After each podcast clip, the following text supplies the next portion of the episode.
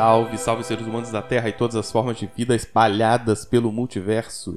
Transmitindo diretamente dentro de um conjunto infinito, eu sou William Vulto e nós somos o Observador Quântico. Mais um episódio do Observador Quântico no ar e estamos de volta para falar sobre matemática, essa ciência que quem gosta gosta e quem não gosta odeia.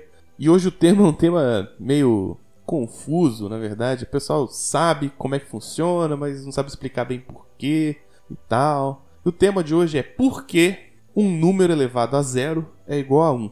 Por que, que eu estou gravando esse tema? Porque é uma questão muito comum entre alunos de todos os níveis, inclusive dos cursos de exatas, tá? Eu já vi gente da física que não sabe explicar essa questão. Sabe usar, conhece a regra, usa com frequência, mas se você perguntar para ele, pô, por quê? Tem, tem uma regra, como é que faz, quem inventou esse negócio? A pessoa não sabe explicar muito bem e é uma dúvida bem comum porque é uma dúvida sobre fundamentos de como a matemática se constrói enquanto ciência, tá? Então vamos lá. O tema de hoje é por que o número elevado a zero é igual a 1? É uma pergunta comum.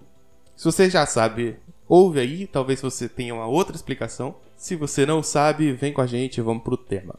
Vamos lá. Existem três motivos e três formas de abordar esse problema, tá? Os três motivos vêm jeitos e estratégias diferentes que eu vou abordar. O último é o melhor, é o mais correto, mas todos os três têm um aprendizado associado. Então vamos acompanhando que vai, a gente vai chegar lá, tá? A primeira resposta é: por que um número elevado a zero é, é igual a 1? E a resposta é: é por definição.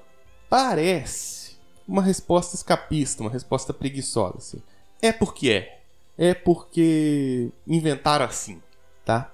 Pode parecer arbitrário, pode parecer uma resposta safada, mas tem que ter uma coisa em mente, que é o seguinte: operadores, operações matemáticas são construtos, são coisas inventadas. A gente inventou a soma, a gente inventou multiplicação de matrizes, a gente inventou produto interno de dois vetores. Todas essas operações, elas são coisas construídas. E é isso que tem que ter em mente, tá? Então, pode parecer, quando você fala assim, é por definição, parece bobagem, mas é importante ter isso em mente, que existe uma definição e o que a gente chama de potência é um, um conjuntão de regras de como fazer essa operação. Então é inventado, é criado e existe a definição. Então você pode falar, é por definição. É uma resposta boa? Não é. Mas não é mentira.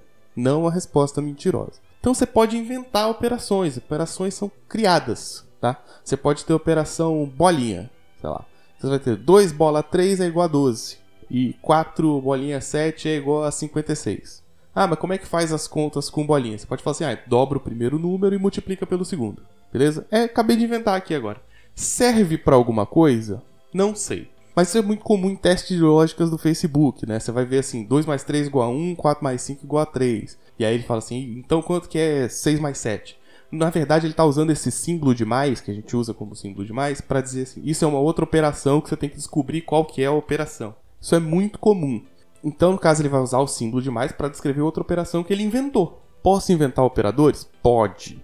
Você pode inventar operadores. Eles vão ser úteis para alguma coisa? Não sei. Aí é outra história, tá? Pode ser um operador inútil igual o bolinha que eu acabei de inventar, que não serve para nada. Mas eu criei o operador. 2 bolinha 3 é igual a 12 porque é que eu inventei a regra. Você dobra o primeiro, multiplica pelo segundo. A bolinha B é igual a 2A vezes B, certo? Então existe uma definição. Potência é uma operação que vai ter dois números de entrada, A e B. Aí você vai escrever A elevado a B e vai ter uma saída. Como é que é essa saída? É uma função. Você vai fazer uma conta com esses caras e vai dar um resultado. Você pode fazer isso no computador, mas existe uma regra, existe uma definição, tá? Então como é que é a definição da potência que a gente usa hoje, tá? É assim, um número elevado a zero é igual a 1 e um número a elevado a n é igual a esse mesmo A, o número da base, vezes a potência anterior. Então, assim, 2 elevado a 5 é igual a 2 vezes 2 elevado a 4. Aí o 2 elevado a 4 é 2 vezes 2 elevado a 3. E aí você vai desmontando até chegar no 1, né? Que aí vai dar aquele número certinho que vai dar o 2 multiplicado lá 5 vezes, tá? Essa é a definição que a gente usa hoje, é uma definição recursiva tá? Então, a elevado a n é igual a a vezes a elevado a n menos 1 vezes a potência anterior. E aí com isso você constrói as regras, as propriedades e tal, mas hoje a definição mais comum que se usa é essa. Ela pode gerar uma série de propriedades e tal, e é essa forma de potência que a gente usa hoje, tá? Posso criar outra operação e chamar de potência? Pode, mas ninguém vai usar porque o nome potência já está sendo usado e dá mau trabalho. Você vai ter que falar, não, eu estou usando a potência do Pedrinho, não a potência da matemática que todo mundo usa. Uh, mas pode criar outra função chamada potência? Pode. Aí você faz o que você quiser. Mas se ela vai ser usada, se ela vai ser útil, se ela virar, vai virar conhecimento, é outra questão.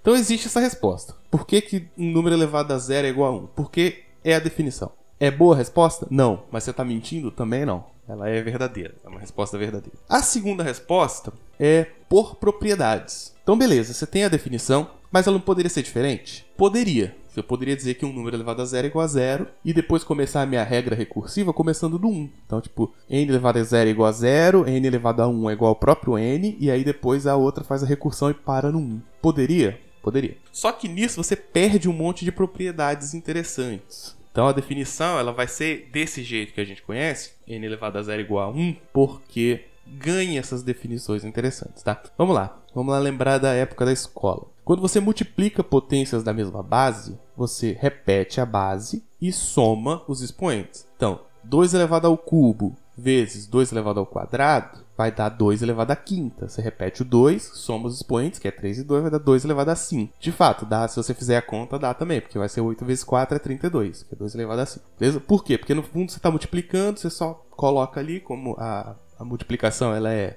Não importa a ordem, você, você só junta tudo e vai virar um expoente maior. Beleza? E na divisão, quando você está dividindo potências de mesma base, você só subtrai. Então, quando você está multiplicando, soma, quando você está dividindo, subtrai. São funções inversas, né? Então, você vai ter 2 elevado ao cubo. Se você dividir por 2 ao quadrado, é só você tirar os expoentes ali. 3 menos 2 é 1, vai dar 2. Vai dar 2 elevado a 1, né? De fato, se você dividir 8 por 4, vai dar 2. Novamente, eu vou replicar todas essas contas que eu estou falando no post. Então, se você quiser acompanhar pelo post, ajuda também. Mas eu acho que está dando para entender mais ou menos. Então lembrando, multiplicação de potência da mesma base, soma os expoentes. Divisão de potência da mesma base, subtrai os expoentes. Se você quisesse que o número elevado a zero fosse zero, você ia perder essas propriedades, porque elas iam ficar cagadas, tá? Imagina o seguinte, 2 elevado ao cubo vezes 2 elevado a zero. Com a sua regra nova, que o 2 elevado a zero é zero, isso vai ficar 8 vezes zero vai dar zero, certo? Mas se você somasse, ia dar 2 ao cubo. Então você teria que dizer que ah, essa regra da soma só vale quando não é zero.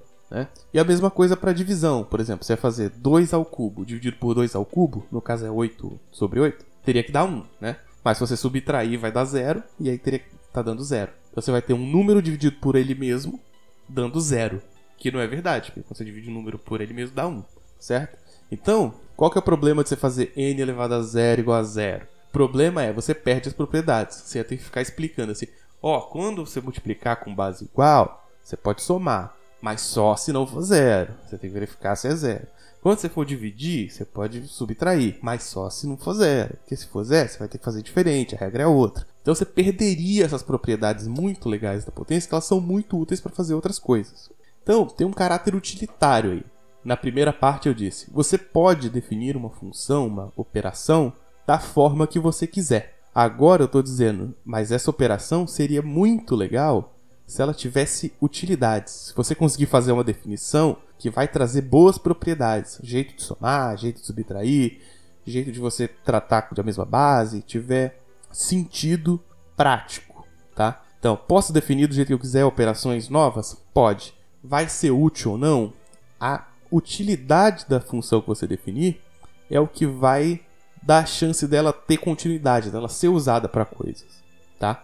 Você tem um mapeamento entre comportamentos reais e, e, as propriedades da sua operação. Quanto mais útil ela for, mais ela vai sobreviver.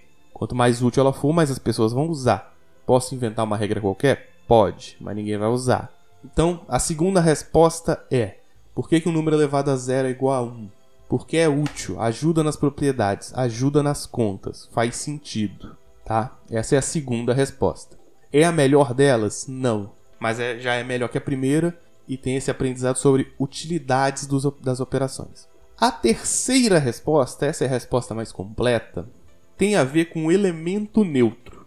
O que é o elemento neutro? Quando você tem um operador, uma operação que leva de dois números em um, tipo a soma, você tem um elemento neutro. O que é o elemento neutro? É o cara que não altera a soma. Nem toda operação vai ter, mas muitas têm. Então, por exemplo, o que, é, o, que, é o elemento neutro da soma? É zero. O que, que isso significa? Que se eu pego um número e somo zero, esse número não muda, tá? E na multiplicação, o elemento neutro é 1. Ou seja, quando eu pego um número e multiplico por 1, ele não muda. Ou seja, você vai dizer 1 é o elemento neutro da multiplicação. Beleza? Então, isso é elemento neutro. Vamos prosseguindo para explicar qual é a questão. O que é a multiplicação? A multiplicação é um conjunto de somas, é um monte de somas. Quando eu falo 3 vezes 7, significa 3 mais 3 mais 3 mais 3 mais 3 mais 3, 7 vezes. Quando eu digo A vezes B, vai ser A mais A mais A mais A, B vezes. Ok? Isso é multiplicação.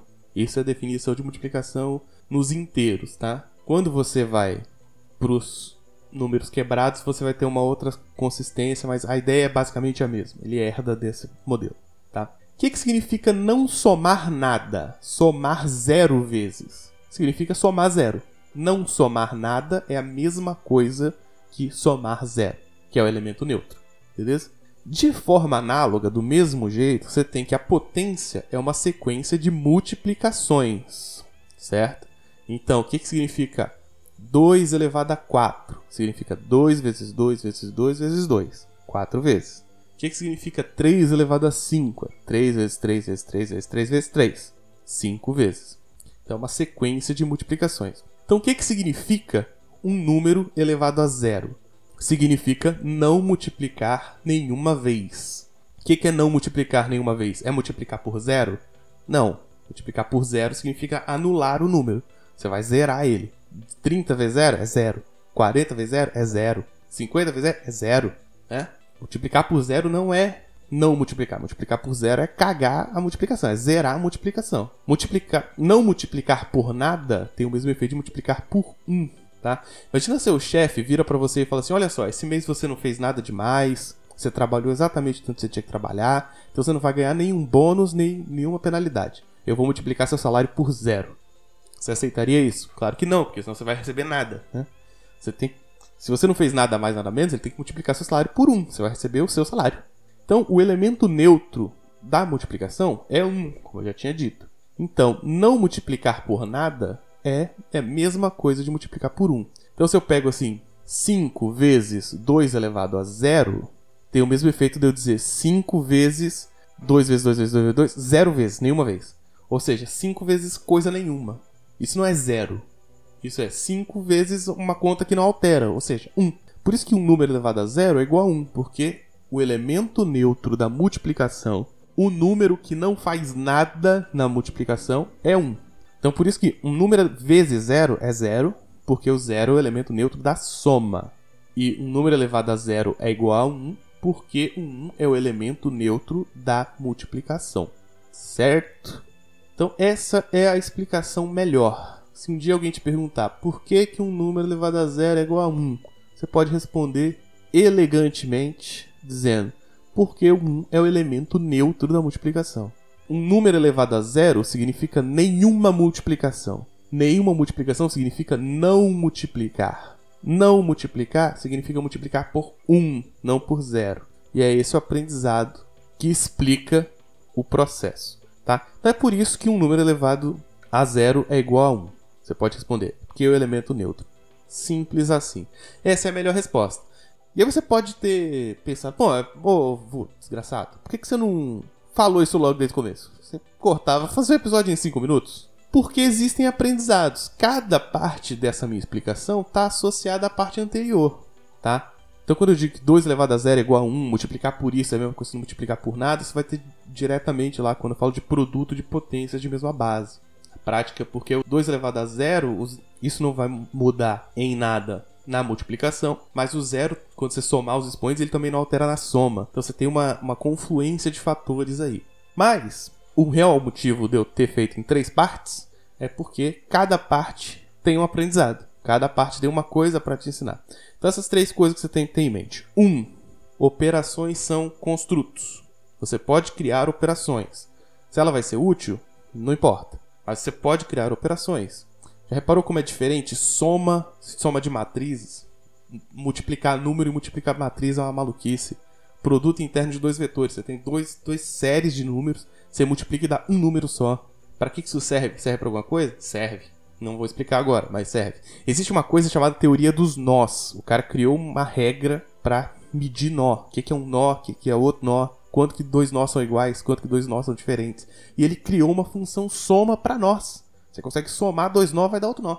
Entende como é uma invenção? Acho que isso é, é de explodir cabeça. Mas claro, você pode inventar do jeito que você quiser. Se vai ser útil, aí é outra coisa, tá? Você pode criar um jogo totalmente diferente. Se ele não tiver graça, ninguém vai jogar. Mesma coisa. Então, primeiro aprendizado é: operações são construídas.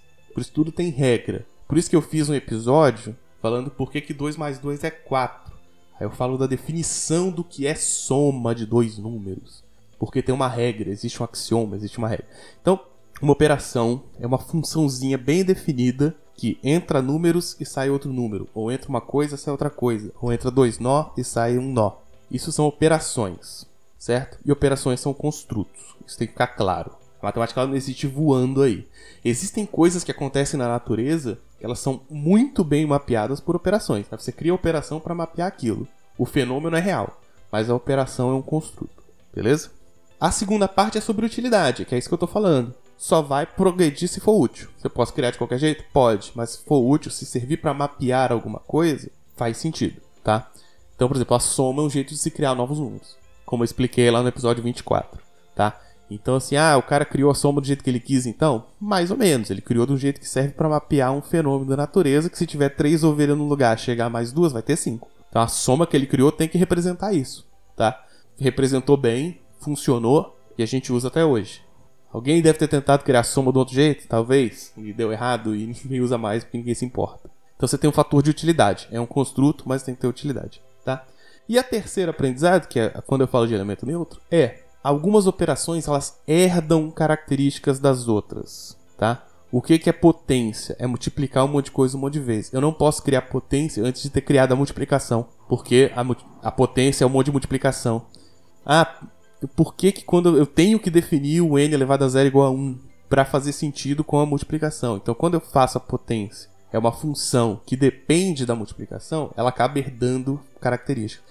Podia ter feito diferente? Podia, mas ia ficar uma merda. Então, o outro aprendizado é: funções herdam características de outras funções, tá? Então, por exemplo, quando eu somo duas matrizes, soma de matriz é inventado. Você tem matriz, matriz, como é que você soma? Soma de matriz vai somar cara por cara. Se esses caras forem números, você vai ter que herdar da regra de soma de números. Porque quando eu somo a matriz A, a matriz B e se eu somar invertido, dá igual. Porque tem a ver com a soma dos números. Só faz sentido se a soma dos números também for igual. Então você tem essa coisa. Operações novas, se elas forem baseadas em operações que já existem, elas vão herdar propriedades. Tá? Entender essa vou usar um termo aleatório aqui, genealogia das operações é, é interessante também para o campo da matemática. E aí você vai ter gente tentando teorizar toda essa coisa e transformar toda essa ciência dos operadores em uma coisa só, e vai ser bem louco assim, tá? Então, esse é um campo muito grande, tá? Eu não, não vou entrar aqui mais uh, nesse ponto, estou terminando já, mas essa é a ideia. Posso criar operações como quiser? Posso. Ela tem que ser útil? Se você quiser que ela sirva para alguma coisa, sim. Se você usar outras operações para definir a sua, você tem que saber que a sua operação vai herdar a propriedade das operações base que você criou. Quando eu criei a bolinha lá, ela usava propriedades de produto, era 2 vezes A vezes B. Então ela usava produto, então, só, de, só de saber que é produto eu sei que eu posso trocar ordem, por exemplo, que não vai mudar nada. Então acho que isso é interessante. Resumindo, você pode responder: Ah, é porque é por definição. Vai estar tá mentindo? Não. É uma resposta safada? É. Se você quiser ter uma resposta mais completa, você vai para a questão do elemento neutro. Mas toda essa minha fala de hoje tem várias questões aí que são, são úteis e aprendíveis, tá? Esse foi um episódio mais viajante, eu fiz essa pauta correndo porque eu adoro esses temas de matemática, acho tudo uma maluquice. Se você gosta, comente. Se você não gosta, comente para eu não fazer de novo, tá? Onde você pode comentar? No corpo do post em lugarnenhum.net, que é onde esse podcast sai ou me chamar para conversar no Twitter ou no Instagram, no arroba William Vulto, ou no Telegram, arroba Vulto. Tem a página do Lugar Nenhum no Facebook, que é barra Lugar Nenhum Blog, mas é muito chato receber mensagem por lá. É possível que sua mensagem fique esquecida lá. Uh, mas se quiser conversar comigo por qualquer lugar que você me encontrar, fique à vontade. Aí você me diz se gostou do episódio, se não gostou do episódio, se eu tô falando muita merda. Ou se eu deveria nunca mais falar de matemática porque você não gosta. Fale, eu quero saber a sua opinião, então não deixe de comentar. Uh, então é isso. Espero não tenha explodido sua cabeça, espero que tenham gostado. Um abraço e encerrando a transmissão.